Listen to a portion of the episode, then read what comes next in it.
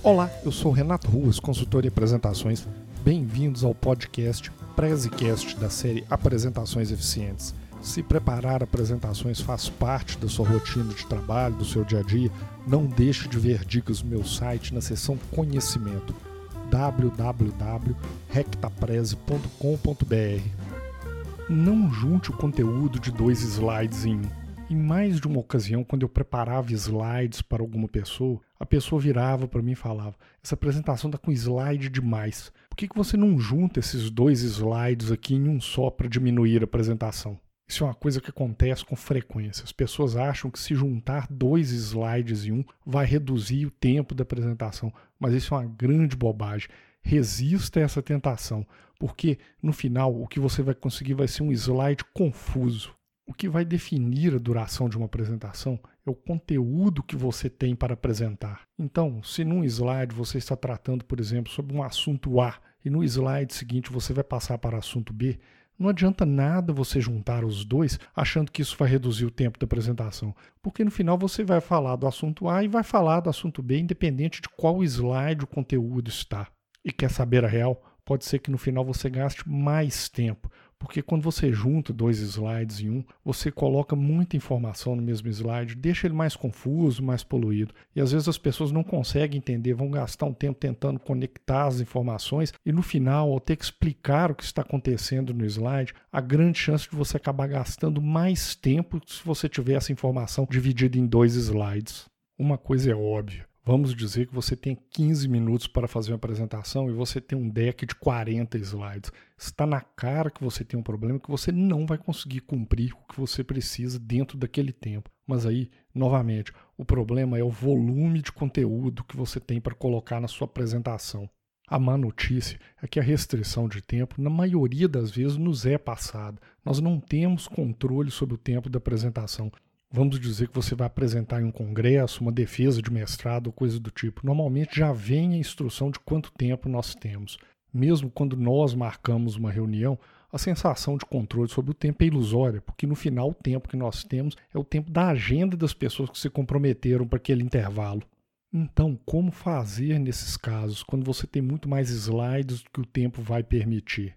A resposta é trabalhar o conteúdo da sua apresentação. A má notícia é que não há regra para isso. Você precisa julgar qual que é o conteúdo relevante e aquilo que precisa ser realmente dito dentro daquela restrição de tempo. Porém, tem algumas dicas que eu posso passar para você.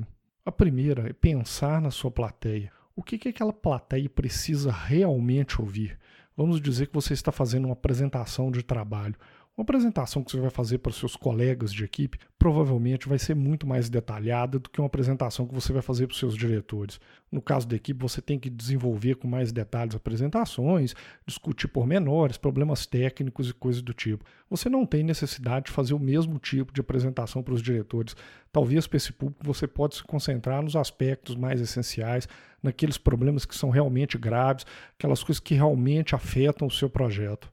Uma vez que você trabalhou o seu conteúdo, reduziu para aqueles itens que você acha que são essenciais para caber no tempo, e se o seu tempo é apertado, uma dica é ensaiar, não tem outro jeito. Se você está justo ali com o tempo do relógio, prepare a sua apresentação, faça um, dois ou três ensaios para ter certeza que o conteúdo está cabendo dentro do tempo. E uma dica de ensaiar também, se possível, ter alguém para assistir a sua apresentação para ver se com os cortes que você fez, com as limitações de conteúdo que você colocou, se realmente o conteúdo está claro, se as pessoas da plateia vão conseguir entender a sua mensagem principal.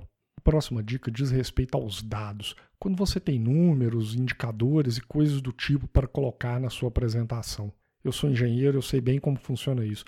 Muitas vezes as pessoas querem colocar os conjuntos completos de dados, mostrar todos os números, mas faça-se a pergunta: quais são os dados que são realmente essenciais para a discussão naquele momento.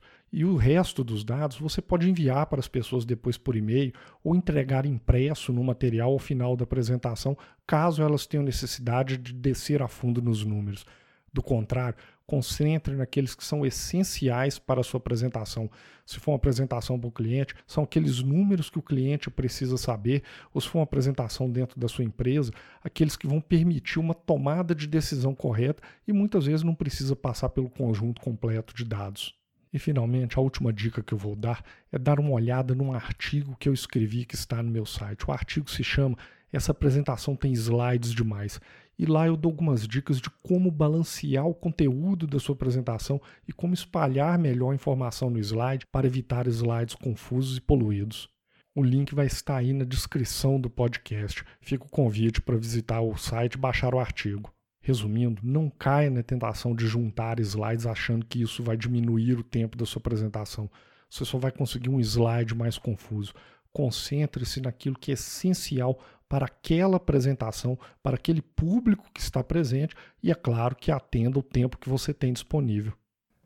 Gostou do episódio? Então não deixe de conferir outros episódios da série Apresentações Eficientes.